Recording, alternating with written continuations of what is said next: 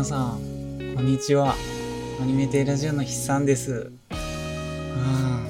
もうね、なんか、今回はね、ちょっと、これ、と、僕が収録する2日前ぐらいに、あの、コロナのね、ワクチンの2回目の接種を受けに行ったんですけど、まあ体調が悪くてですね、うん、本当はね、もうちょっと、あのね、戻ってるかなって思ってたんですけど、予想よりも治らなくてですね、結局これ収録してんのが、あの、9月の26日。まあ、どういうことかっていうと、当日ってことですよね。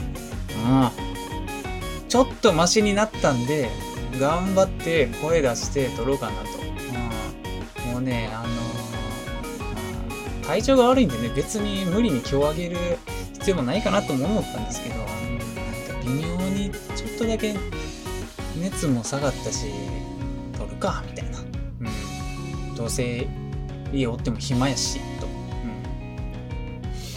うん。で、もうそんぐらいにしてね、今回ね、何について話そうかなって思ったんですけど、今回はね、うん、結構、あのー、興味ある人多いんじゃないかな。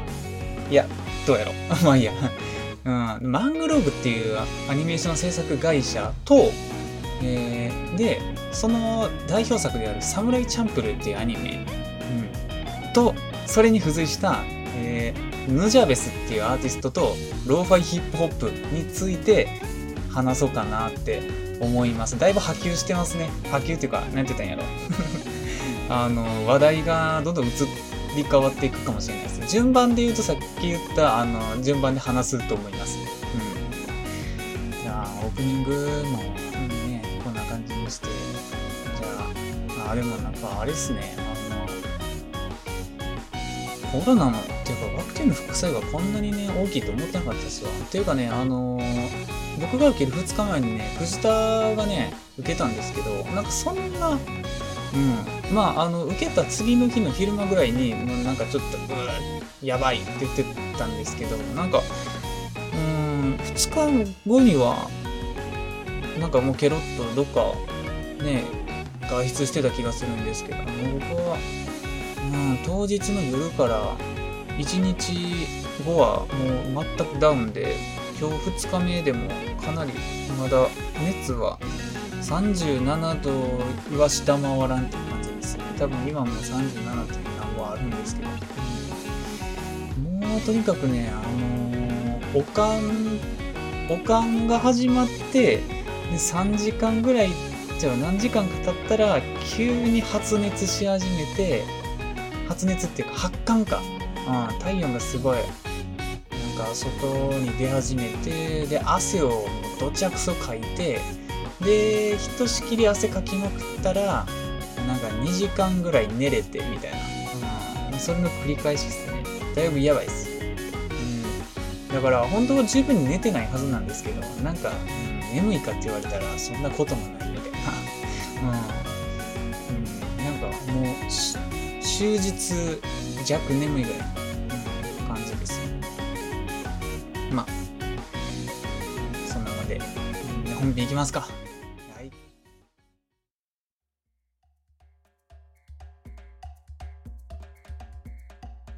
うん。でね、今回、まあ、そのマングローブってアニメーション制作会社について話すんですけど、なんでマングローブについて話そうかなって思ったかっていうと、まあ、なんか、あのー、アニメ、なんか見ようかなってなって、ネットフリックスで。うん。で、前々から見たかったアニメが一個あったんですけど、そのあの、ゴールデンカムイって言うんですよ。うん。で、ゴールデンカムイ見てたんですよ。で、あの、予想以上に面白くて。うん。っていうか、あの、僕、ゴールデンカムイがどういうアニメかっていうのを前情報全くなしで見始めたんですけど、あの、かなり僕が好きなアニメでした。うん。なんかね、それというのも、あの、僕はね、歴史が好き、なんかちょっと好きなんですよ。うん。あの、勉強苦手なんですけど、歴史ちょっと好きで、でも、あの、歴史って言っても、あの、戦国時代とか、なんか、ね、あの、平安時代とか、なんかそういうところじゃなくて、あの、近代が好きなんですよね。明治維新以降の流れが好きなんですよね。うん。で、その中でも、まあ、2、3個僕が好きな、なんか、分野があって、で、まず、一つは、あの、まあ、なんて言ったらいいんだろう。あの、幕末ですかね。うん、幕末の、その、大政奉還から明治維新になるまでぐらいの、あの、日本の情勢みたいな。うん。でも別に僕、新選組はそんななんですよ。まあ、新選組も好きなんですよね。うん。そう。なんか、全体的に好きって感じですね。うん。新選組も好きやし、まあ、その後の、あのー、坂本龍馬とか、うん。もう、まあまあ好きよぐらいの。うん、ななんかね、全体を総称して僕好きなんですよね。あの時代の、その、なんかね、雰囲気が、うん、好きなんですよね。外国から武器が入ってきて、みたいな。うん、なんかその、鉄砲でね、鉄砲と刀でやり合うみたいなが好きなんですよね。うん。まあだから、銀玉ですよね。銀玉の時代。銀玉はまだ全然、あれですけど、パラレル、パラレルっていうか、ね、あの、ね、ちょっと手加えてますけど、宇宙人ですけど、あれは。うん。そう。やっぱり、いいですよね。新選組とかも。うん。そう。で、まあ、あとは、その、明治維新以降の、あのー、なんて言ったんや？あのー、日本の、その、政治的な部分ですよね。うん。あのー、どんどん軍の力が強くなっていって、まあ、列強に立ち向かうべく、なんか、ね、あのー、軍備を整えて、なんか外国に進出していくみたいな、うん。そう。なんか、うん、あのめちゃくちゃ日本の領土が一番広い時の世界地図みたいなのがあるんですよ。うん。あれを最初に見た時に僕は結構衝撃を受けて、うん、なんかその時代好きになったって感じですかね。うん。で、もともとは多分根本として、あの、まあ、あの、あれなんですよね。戦艦が好きなんですよね。うん。で、戦艦が好きっていうか、まあ、世界大戦が好きっていうか、なんていうか、みたいな。うん。そう。だから、あの、太平洋戦争ももちろん好きなんですけど、やっぱり一番初めの、その日露戦争とかまで遡ると、さっき言った、あの、明治維新の最後の方の話に繋がってくるじゃないですか。うん。そう。日露戦争。そう。まあ、日露、日清日、あの、日露とかなってくるじゃないですか。うん。で、そこがちょっと噛んでくるんですよね、ゴールデンカムイに。うん。そう。日露戦争の後かな？か、えー、ゴールデンカムイは。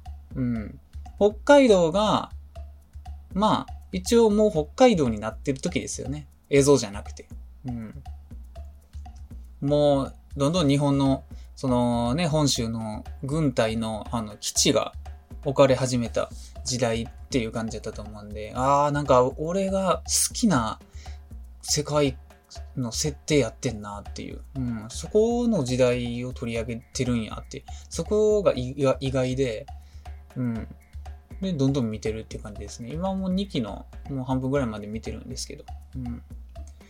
で、あのー、もうこれ、そういえばゴールデンカムイってどこが作ってんやって。まあ、僕はもう、なんかそういうの好きなんで、見るんすよ。あのー、どこが作ってるんやって。で、それで見たら、あの、ジェノスタジオっていうとこが作ってて、ジェノスタジオ？あんま聞いたことないなと。うん。で、調べたんですよ。ジェノスタジオって他に何作ってんやって。うん。そしたら、あのー、ゴールデンカムイぐらいしか作ってないんですよ、マジで。うん。他にもあるんですよ、ちょこっと。うん。でも強いて言うなら、もうほんまゴールデンカムイぐらいしかまだテレビアニメ作ってないんですよ。うん。そう。で、あのね、その、ゼノスタジオのウィキペディア見てたら、まあ、テレビアニメの欄に、そのゴールデンカムイってあって。その下にアニメ映画っていうのがあって、でそこに虐殺期間って書いてあって、言えてて、虐殺期間って、もう僕虐殺期間ちなみに、あのー、好き、好きっていうか見に行ったんですよ。うん。そう。見に行っ、見に行ったんやったっけ？見に行ってないんかな ?DVD かな？最終、僕 DVD で見たんかもしれんな。うん。なんか公開が延期になって。うん。そう。で、虐殺期間って、マングローブじゃなかったっけ？って僕、あの、思ったんですよ。うん。で、マングローブって、まあ、マングローブってアニメ会社なんですけど、あの、ねいろいろあって、あの、虐殺期間ってマングローブから、あの、ゼノスタジオに制作が引き継がれてるんですよね。で、それなんでかっていうと、マングローブっていうアニメーションのね、制作会社はね、あの、倒産したんですよね。うん。これが。あんまり聞かないですよね。うん。まあ、あのー、アニメ制作会社で倒産してるっていうのは、まあもちろん知らない、僕が知らないだけでいくつもあるんやと思うんですけど、マングローブってね、結構有名なんですよ。うん。まあ、はっきり言って大手と言ってもいいぐらいなんですよね。うん。マングローブ、ああ、有名やなっていうぐらいの。うん。そう。聞いたことあるわっていう。うん。なんかね、あの、まあ、あ、まあいいや。うん。そう。で、マングローブです、なんか、どんな、最終どんなことになったんやっていうのを調べていくうちに、まあなんかいろいろ面白かったんで、今回話そうかなって思った次第なんですけど、うん。そもそもね、これマングローブのウィキ見て初めて知ったんですけど、あの、先月の個人会とまた一緒になっちゃうんですけど、あの、マングローブもサンライズの、あの、独立みたいですね。うん。いや、なんかびっくりなんですけど、なんかサンライズってそう考えると、なんかすごいんやなって。いろいろ輩出してんやなって。やっぱ大きすぎるがゆえに、なんかいろいろあるんですかね。うん。ね。まあ2002年に設立されたみたいですね。うん。だから、やっぱりマングローブのアニメって言ったら、そのぐらいの絵柄ですね。うん。なんか、僕が20、まあ、4号、4号なんですよ。もうちょっとしたら誕生日なんであれですけど。うん、24号なんですけど、僕、24歳のね、オタクからしたら、まあ、慣れ親しんだ絵を描いてくれるアニメ会社ですよね。うん。で、もうちゃっちゃと行こうか。うん。で、さっき言ったんですけど、えー、2002年設立で、まあいろいろアニメ作ってて、結構有名なアニメとかもあるんですよ。うん。なんですけど、えー、っと、いつや、えー、2015年9月に、えー、破産手続きが完了ってなってるみたいですね。うん。そう。それはね、結構僕も覚えてますよ。あの、ネットニュースになってて、あの、2005、えー、2015年やから、えっ、と、6年前ですよね。6年前と言ったら僕が、まあ、18ぐらいの時やから、まあ、高校、高3ぐらいですかね。高3か社会人になったぐらいの頃なん、頃ですね。うん。ネットでマングローブ倒産って見て、え、マジかって。うん。そう。なんか、すっごい覚えてますマングローブ倒産っていうネットニュースを見たっていう記憶だけは。うん。で、そのさっき言った虐殺期間っていうアニメの映画があるんですけど、これがね、あの、一時僕が流行ってた、あの、流行ってたじゃない、ハマってた、あの、伊藤計画の、伊藤計画っていう小説家がおるんですよ。あの、F、SF 小説家がおるんですけど、その人が書いた小説3個を一気に全部、あの、アニメ映画化しようっていうプロジェクトがあったんですよ。うん。そう、伊藤プロジェクトっていう。うん。おしゃれですよね。伊藤計画っていう名前やから、伊藤プロジェクトにするっていう。うん。そう。で、それの第3弾の最後が虐殺期間やってんですよね。で、虐殺期間が賞味一番期待されてたと言っても過言ではなかったんですよ。うん。期待っていうか、なんか人気が出そうやったんですよ。モチーフ的に。うん。他の2個がね、確かね、死者の帝国やったっけ？死者の帝国とハーモニーっていう映画で、で3個目が虐殺期間に行ったんですけど、残りの2つはね、結構、あのー、なんて言ったらいいんやろね。うん、結構、うん、特殊な世界観でしたよね。うん。で、残りの2つは僕映画館にね、2個とも見に行ってるんですよね。うん。で、死者の帝国はまずまず面白かったんですよ。ああ、なんか絵綺麗やなって。うん、さすが手かかってんなって。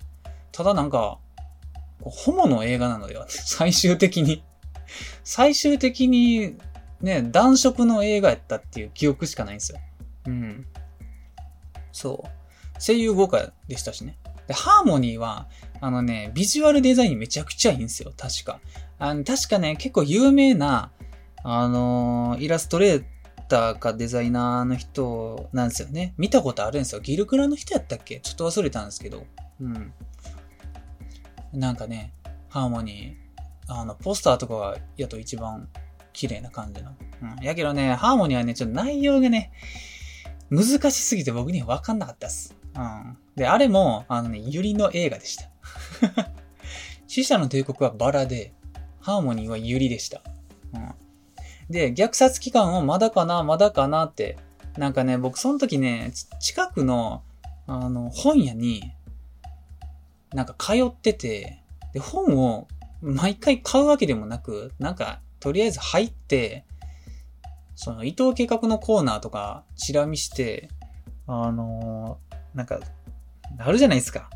これオタクやったら分かってくれると思うんですけど、あのー、本屋、メイトとか、メロブとか、トラナードとかいっぱいあると思うんですけど、とりあえず行って、買うわけでもなく、並んでる本見て、あの、その、なんて言ったらいいんですか？情報を仕入れるみたいな。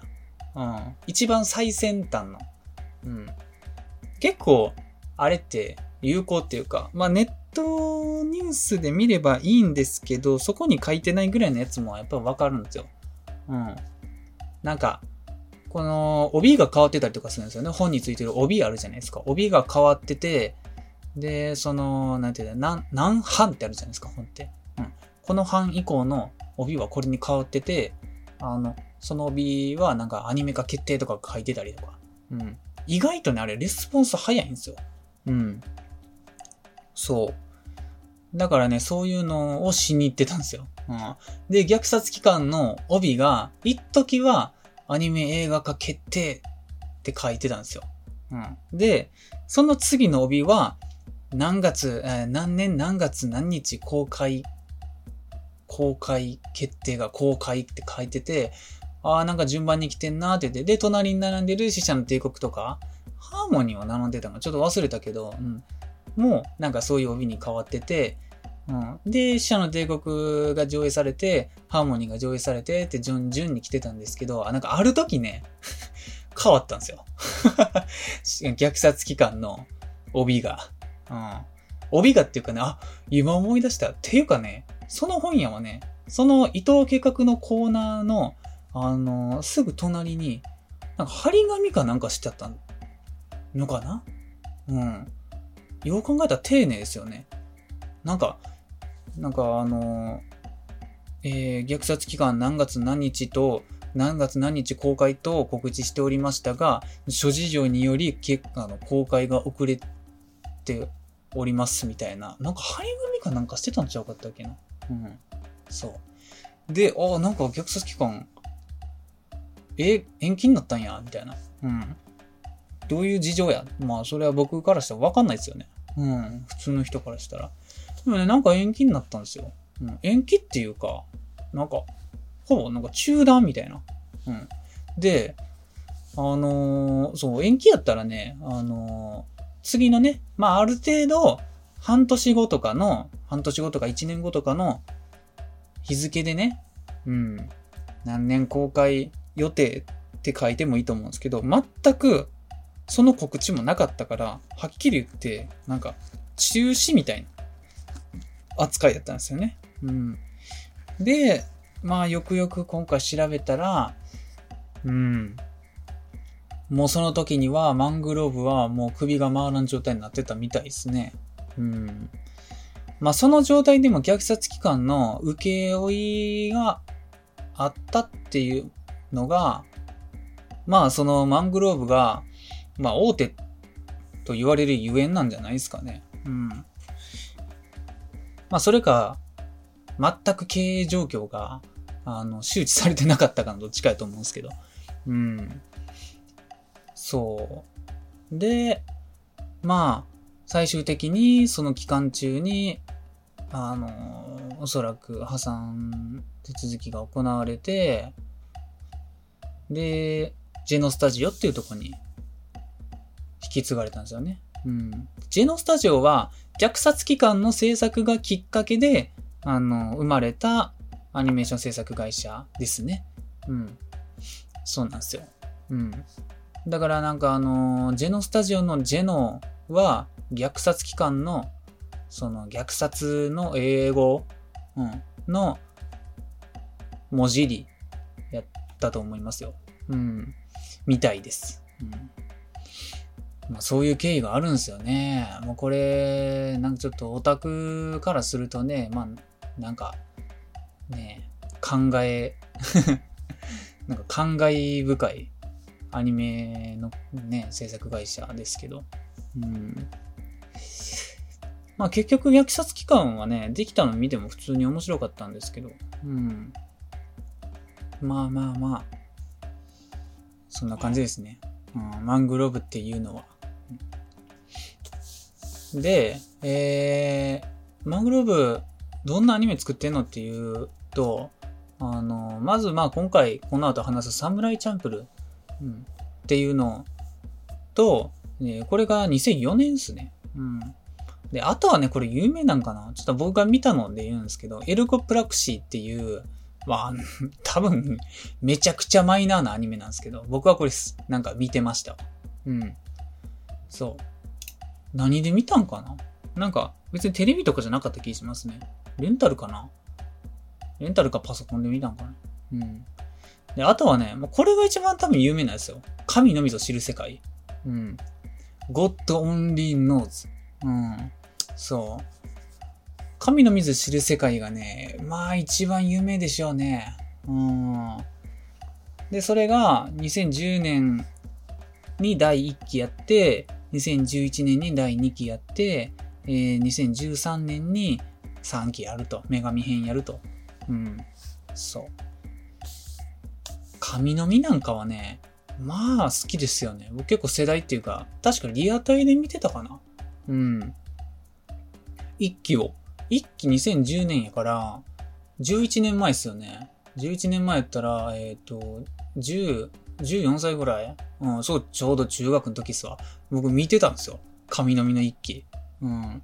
で、なんかその時はね、あの、図書館の女の子が好きで見てましたね。うん。そう。なんとか、しおりでしたっけ？ちょっと名前忘れたんですけど。うん。でもね、なんかね、神の実ってめちゃくちゃいいんですよね。うん。ちょっと神々の世界に、あの、話になっちゃって申し訳ないんですけど、女神編っていうのがね、まあ第 3, 第3期に当たると思うんですけど、かなりね、終わり方が良くて、あの、しかもね、漫画の最後までやってくれてんですよね。確か。いや、厳密にはちゃうかもしれないんですけど、なんか大筋は多分最後までやってくれてんじゃなかったでしたっけ？うん。で、僕漫画は全然、原作の漫画はほとんど読んだことがなかったんで、まあ、実質アニメで最後まで見たっていう扱いになるんですけど、終わり方良かったっすね。うん。最後あんなに盛り上がるとは思わんかったですね。うん。あ、こういう落とし方しに行くんやって思いました。うん。あとはね、オープニングが大好きですね。神の実は全部。うん。神の実のオープニングのね、CD3 枚とも持ってます、僕は。買いました。うん。好きすぎて。あのー、1曲17分ぐらいの。うん。めちゃくちゃ長いやつ。ちなみにもう3期のオープニングは僕カラオケで歌えます。うん。あの長い曲を。ほとんど英語の。てか全部か。うん。そう。まあまあそんな感じ。あとはね、デッドマン・ワンダーランドとか、真っ白色シンフォニーとか、えー、サムライ・フラメンコとか、ギャングスターとかやってます。うん。ちょっと僕が知ってるので言うと。うん。そんな感じですかね。うん。まあ、これね、うん、このタイトル見る感じでも思うんですけど、マングローブってね、やっぱりね、結構、そんななんか、うん、なんなんすかね。なんて言ったらいいんやね、マングローブ。どんなアニメ制作会社っって聞かれたら、うん、うん、普通の手堅い 会社かなっていう。うん。そう。まあでも、あのー、まあ、じゃあ早めに、サムライチャンプルの話しようか。うん。サムライチャンプルが、これ、作品履歴で言うと、一番上にあるんで、まあ、多分ね、一番初めに作ったアニメになるかな？うん。で、だから2002年に設立って書いてて、サムライチャンプルが2004年なんで、おそらく2年間は、あのー、外注ですよね。協力っていうか、うん。多分そっちでやってたんですかね？ちょっとわかんないんですけど。うん。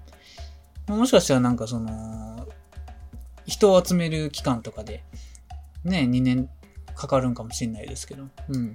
で、2004年にサムライチャンプルが放映されましたと。で、これが、まあ、マングローブ原作の、えー、日本のオリジナルテレビアニメって書いてるんですけど、ウィキでは。まあだから、あれですよね。うん、オリジナルです。うん、元請けですね。うん。ビバップ、そう、あのー、この、サムライチャンプルの監督がですね、渡辺慎一郎っていう方なんですけど、この人はカーボーイビバップの監督してるんですよね。うん。でね、あのー、なんて言ったらいいんやろな。あんまり僕知らないんですけど、ビバップと、か、あの、サムライチャンプルって両方とも、あの、海外の人にめちゃくちゃ人気あるんですよね。うん。それは、なんかオタクやったら、なんとなく知ってるっていうか、海外の人って、ビバップとサムライチャンプルめっちゃ好きなんやんなっていう。うん。そう。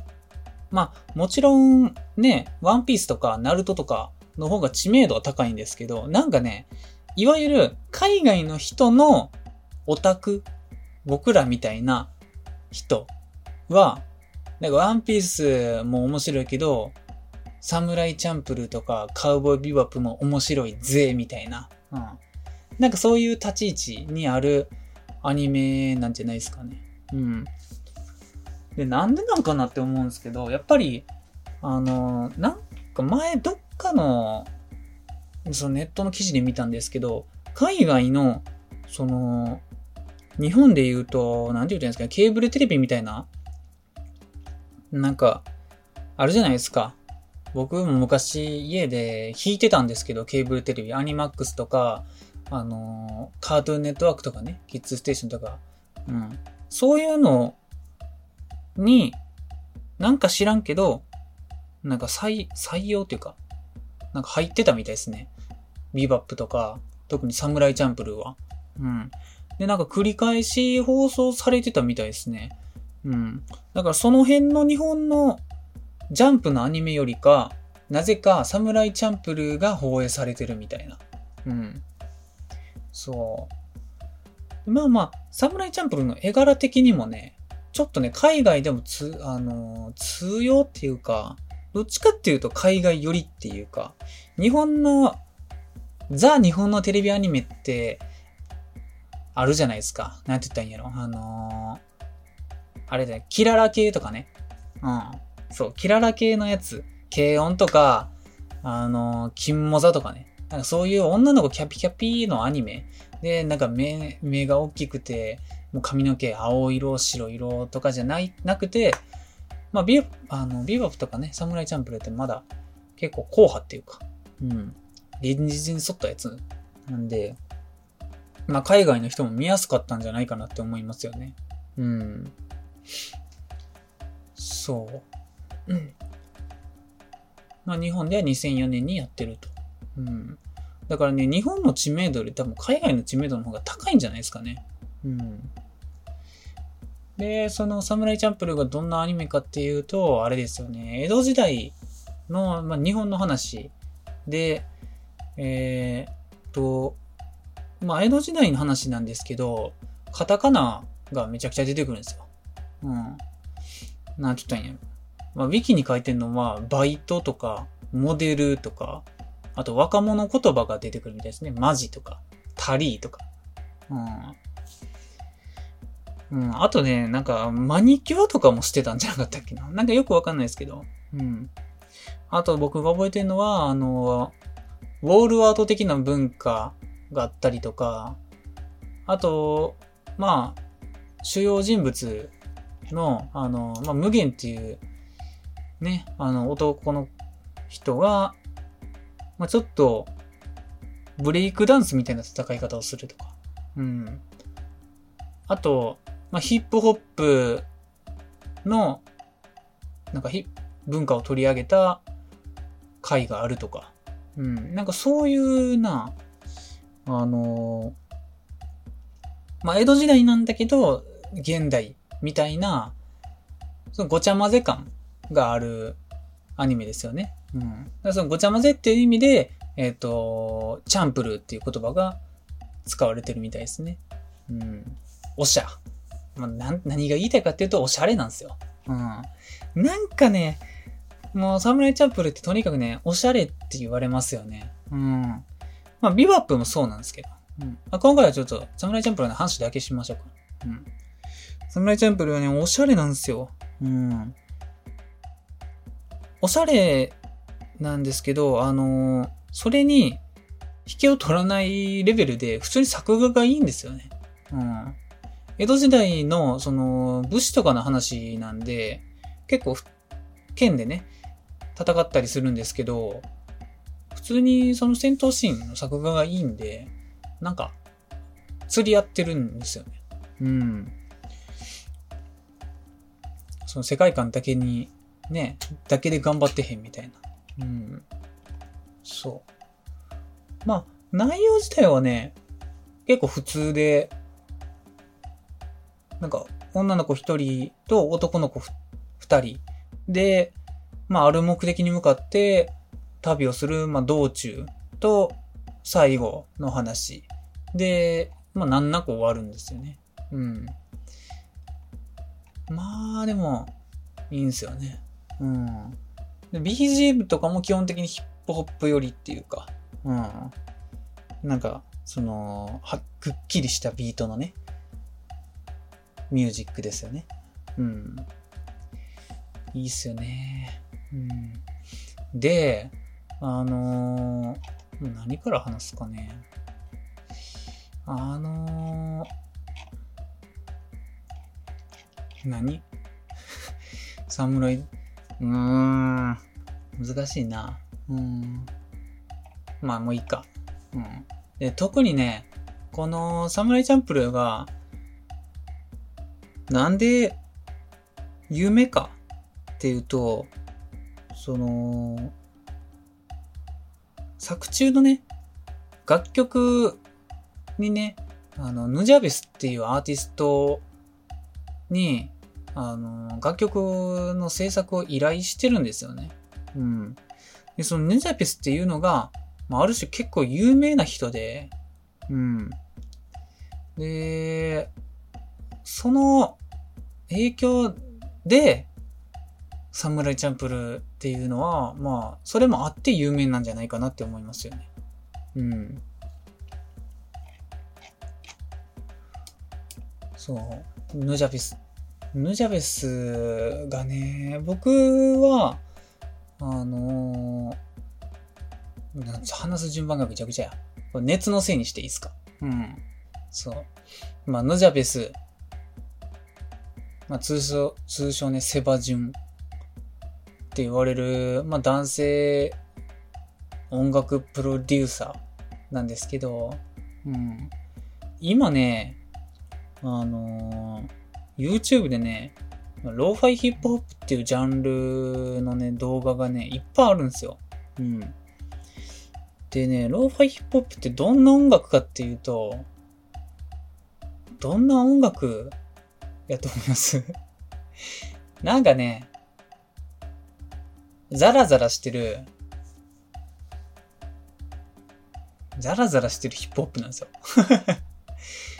なんかあの、レコードとかって、多分あの、円盤に傷とかが入ると、なんかノイズが走るんですよね。あんまあ、全然知らないですけど。うん。そういうのを意図的に音源に組み込んだ、なんて言ったんやらね、あの独特のね、ああいうノイズが入ることによって、うーん、な、なんだろう。まあ、エモいんですよ。今、今の感じで言うと。うん、エモくなるんですよね。うん。そう。で、まあ音楽自体は、その、ほとんどループっていうか、うん。まあ、ある一つのね、メロディーがあって、ほとんどそれをループでかける。で、えー、基本的にはインストゥルメンタル。うん。の、打ち込みの音楽。打ち込みじゃないな。まあ、サンプリングか。うん。そう。ですよね。うん。で、多分もともとこのヌジャベスっていうおっちゃんは、えー、レコード店を経営してたんですよね。うん。で、えー、まあ、レコード店経営しながら、アーティストとしても活動してて、その、活動の一環で、今回のサムライチャンプルの監督の渡辺さんのなんか、目に留まって、もともと多分渡辺さんがこのヌジャベスさんの曲が好きで、うん。で、サムライチャンプルーっていうアニメ作るにあたって、このヌジャベスの曲は必須やみたいな感じに多分なったんでしょうね。うん。まあ今考えれば、これはもう、神の采配ですよね。うん。ヌジャベスを使うっていうのは。うん。先見の明があるとしか言いようがないんですけど。うん。で、あのーサムライチャンプに楽曲とか提供して、で、まあ、そのアニメが海外で受けて、ヌジャベスの名前も広がるっていうことですよね。うん。特にね、そのヒップホップっていう分野に関しては、日本はね、あんまり、なんて言ったんやろね。なんか、市民権をずっと得ないっていうか。うん。最近はちょっとマシになったんですけど、ヒップホップって、なんか、日本では結構、ねえあの、古くから、なんて言ったんやね、その、ちょっと悪い人。めちゃくちゃアバウトですけど。もうほんまにそうやったと思うんですよ。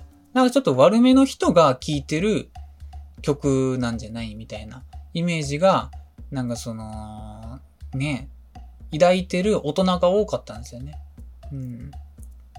そう。まあまあまあ。でも最近はそんなことないと思うんですけどね。うん。結構、聞く。うん。でヒップホップとラップって全然違うとこにあるんで、まあ、そこに一緒になってる人も結構多いと思うんですけど、ラップが入るか入らないかっていうのは全然違うと思うんで。うん。まあ僕はラップも好きなんですけど。うん。僕はもともと両方好きです。ヒップホップも、ラップも。うん。何から好きになったんかちょっとわかんないですけど。うん。そうですね。で、このサムライチャンプルにね、あの、BGM とかも多分、ルジャベスが作ってるのとかもあったりするんですけど、特にね、僕はこのサムライチャンプル見てるときは、あのね、エンディングの四季の歌っていう曲がめちゃくちゃ好きやったんですよ。あの、見てる時から。うん。で、まあ、あの、順番的に言うと、このサムライチャンプルーを初見で見てるときは僕はヌジャベスのこと全く知らなかったです。うん。そう。で、ローファイとかも聞かへんし、ヒップホップもそこまでは聞かん感じやったんですけど、このね、四季の歌だけはめちゃくちゃ好きで、あの、聞いてましたね。ほぼヘビロテで。うん。そうなんですよね。うん。そう。まあ、ね、あの、四季の歌は、このヌジャベスにしては、まあ珍しいとは思うんですけど、あの、女性ボーカルでね、うん、こう、あの、ボーカル入りの曲になるんですけど、うん、なんかね、あのー、な、なんだろう、まあ、作詞自体もいいんですけど、リズムがね、癖になるっていうか。うん。なんかエンディングの映像もね、ほんでエモいんすよ。うん。いいいっすね。うん。浸れます。うん。うん。で、まあそんな感じでブイブイ言わしてたヌジャベスなんですよね。あのー、この時からかなり人気やったとは思うんですよね。うん。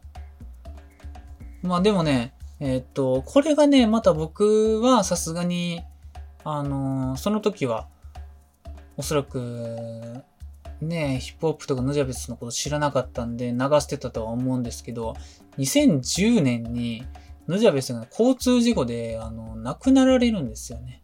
うん。36歳で亡くなります。うん。これがね、まあ、多分、界隈の人からしたら衝撃的やったんじゃないかなって思いますよね。うん。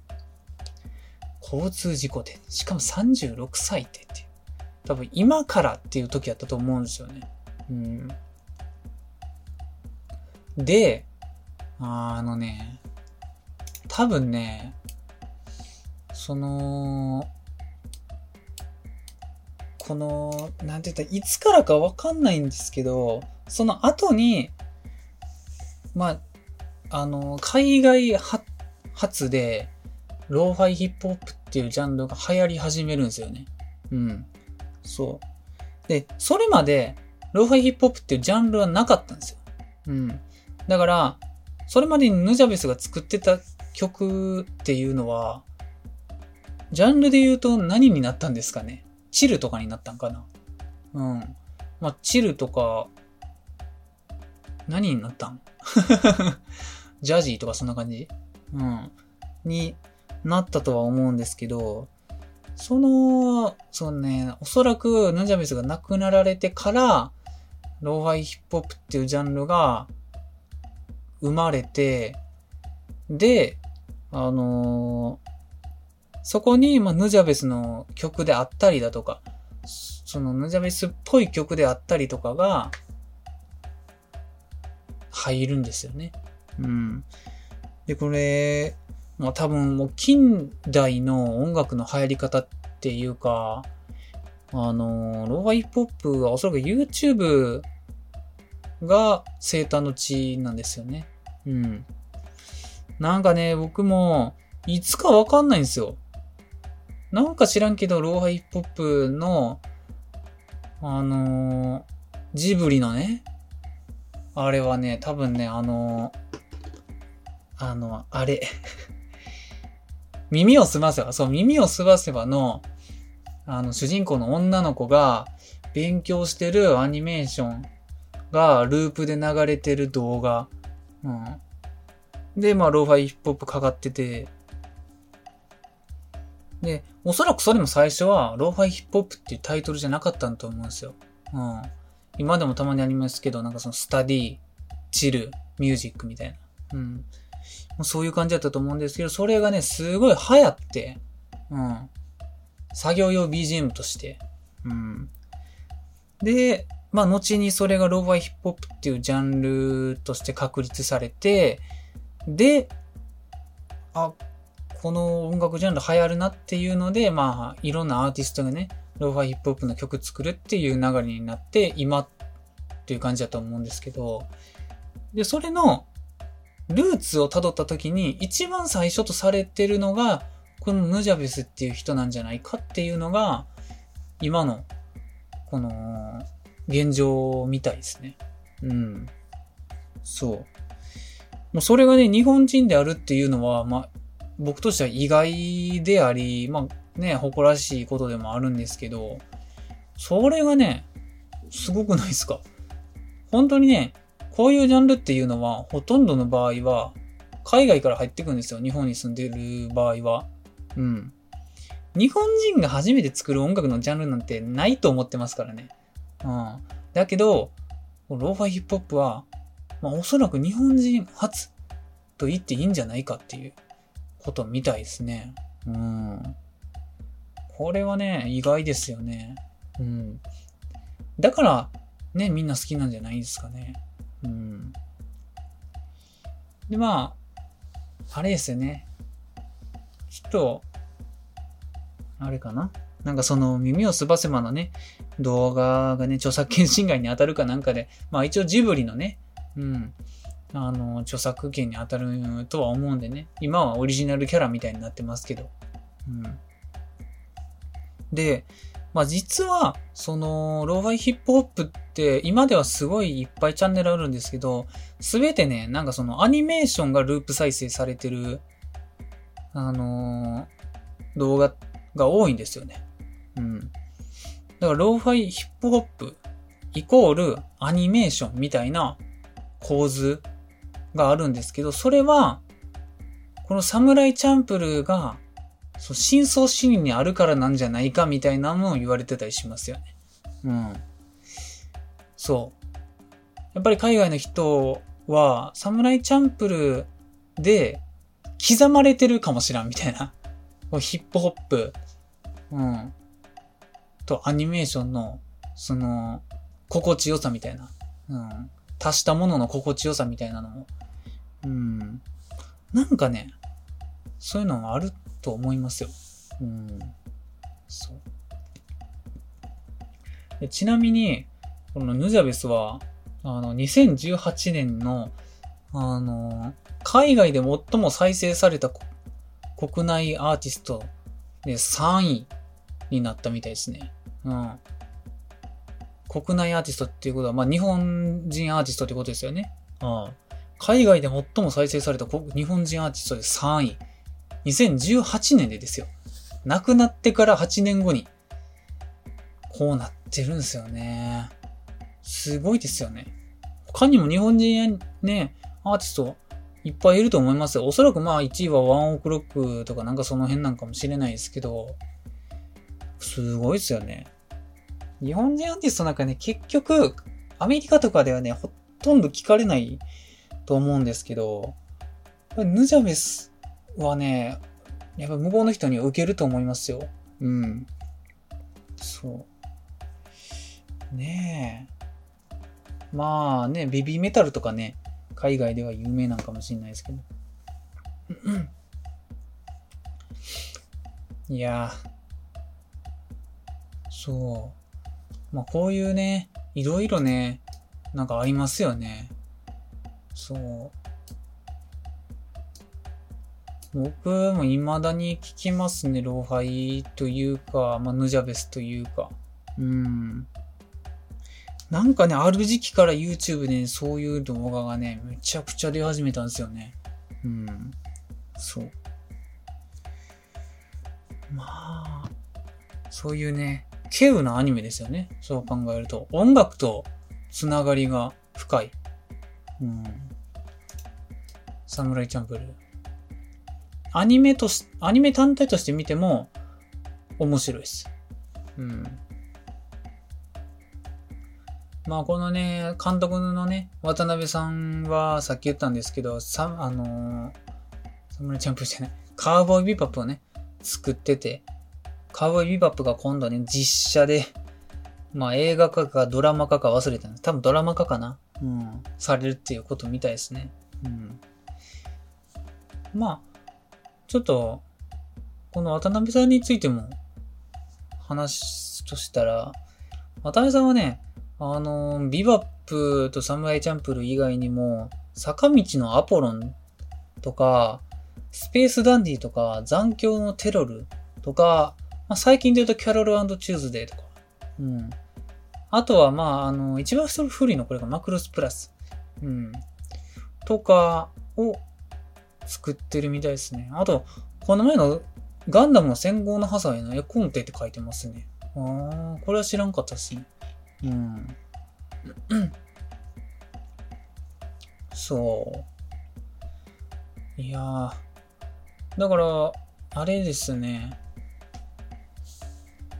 ビバップとサムライチャンプルは両方とも原作がないオリジナルアニメっていうことになりますよね。うん。すごいですよね。うん。だからオリジナルが得意なんでしょうね、この人は。うん。で、坂道のアポロンは原作漫画があるものになるんですけど、アポロンも僕は好きでしたね。うん。何回かこのラジオでね、言ってると思うんですよね、確か。うん。そう。あと、まあ、スペースダンディと残響のテロルも、これね、オリジナル作品なんですよ。すごくないですか？こんなオリジナル作品やってる人あんまいないと思いますよ。うん。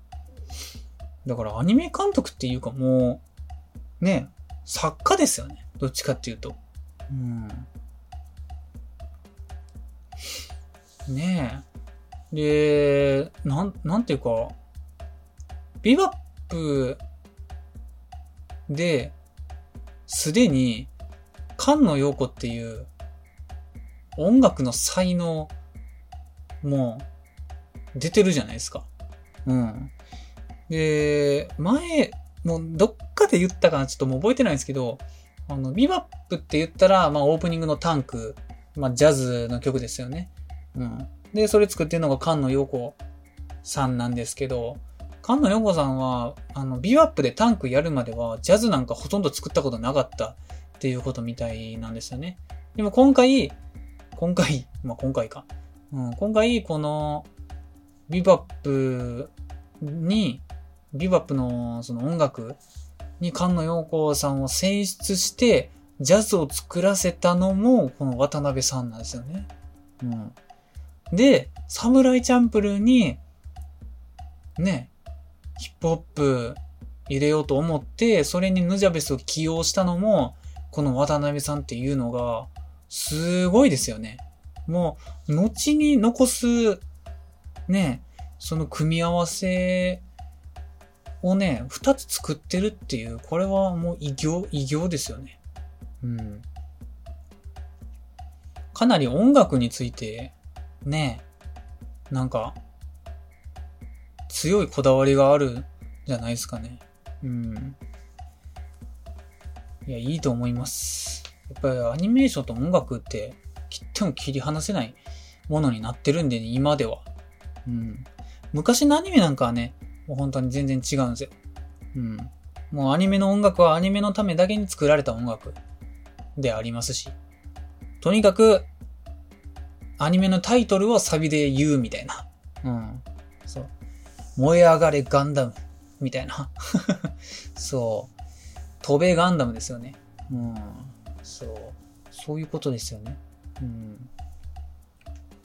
まあ、すごい人がいるんですよね。うん。うん。うん。こんな感じでしようかな。うん。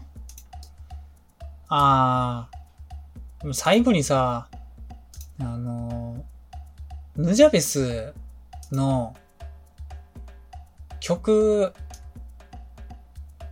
なんか、話そうかな。うん。Apple Music にあるやつで。うん。あのね、ノジャベスの僕が好きな曲3曲だけ言うときますわ。うん。で、1個が、えー、っと、あれですね。ラブシック。ラブシックっていう曲が、まあ一番有名、おそらく一番有名な曲で、まあ、ノジャベスって言ったらこれみたいな、うん、ことになると思うんですよね。うん。まあ、そのヌジャベスのね、味をそう知りたいのであれば、まあ、まずラブシック聴いてもらったらっていう。うん、まあ、これは、あのー、ボーカル入りで。うん。てか、ヌジャベス名義で出てる、ヌジャベスが作った曲っていうのは、まあ、大体ボーカル入ってたりするのが多いですね。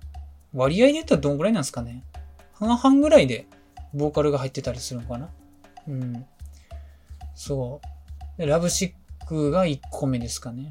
うん。で、あとね、これなんて読むやん。えー、 Spiritual State っていう曲ですかね。うん。これ僕なんか好きで。うん。まあ、ヌジャベスっていうか、なんか、この feat、ウヤマヒロトって書いてるんですけど、このウヤマヒロトさんの曲も、まあ、このヌジャベス経由で知ったんですけど、まあ、かなり良くて、うん。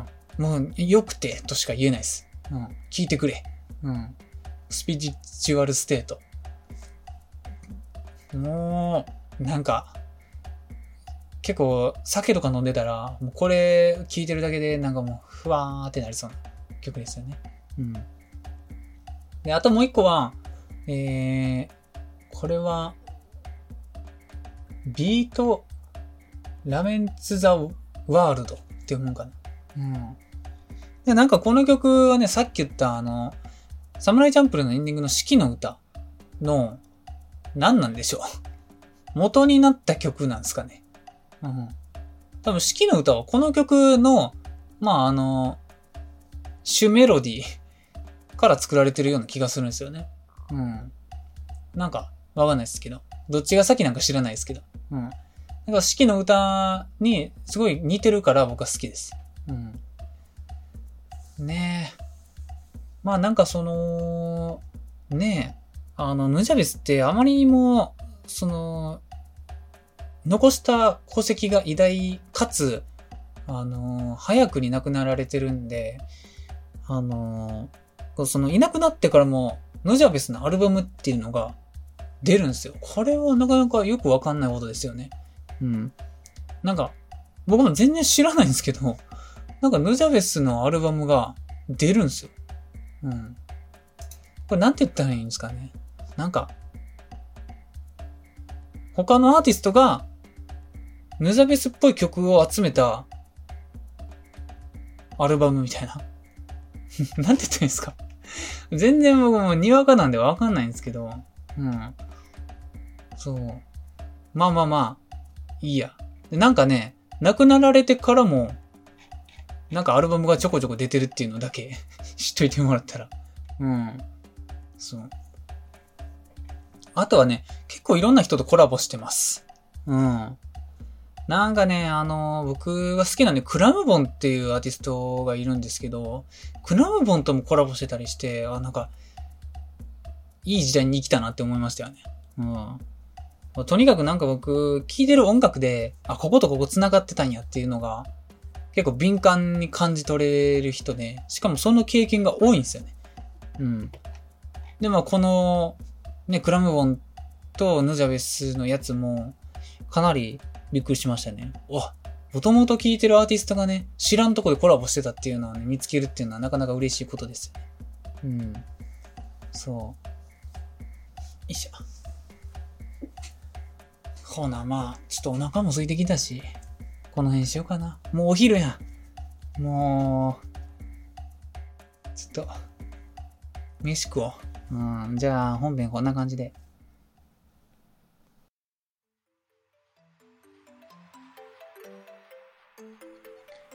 はい。もう、だいたい1時間ぐらい経ったかな。うん。これ撮って、まあちょっとゆっくりして、編集して、夜あげようかな。うん。もう当日になっちゃったけど。うん、まあまあ。ね、だいぶ感染者数もね、落ち着いてきてね。なんか、みんなね、出かけてたりするかもしれないですけどね。とまだね、どうなるかわかんないんでね、引き続きね、僕は、もう、家でニートですよね。うん。アニメばっかり見てますけど。うん。オールデン仮面見終わったら次何見ようかなっていう感じですね。うん。まあね。あともう一回ね、第6波とかになるんかな、次。第6波とか来たら、どうなるんすかね、もう。わかんないですよね。まあでももうみんなね、ワクチンどんどん打っていってるから、基本的には減っていくことになるとは思うんですけどね。ただワクチンも一回打ったから今後一生かからんっていうわけでもないし、多分、ね、半年とかそんなもんなんじゃないんですかワクチンの効果があるのって。うん、インフルエンザと同じなんやとしたら。うん。と皆さん副反応にはね、くれぐれも気をつけてもらって。うん、僕はもう死にかけましたけどね、熱は40度まで出ました。うん。そう。えー、アニメテラジオでは見てほしいアニメを使ってほしい枕など皆様からのお便りをお待ちしております。宛先はアニメテラジオと gmail.com、TwitterID はアットアニメテラジオとなっております。いや収録時間ジャスト1分じゃないわ、1時間です。じゃあ、お疲れ様です。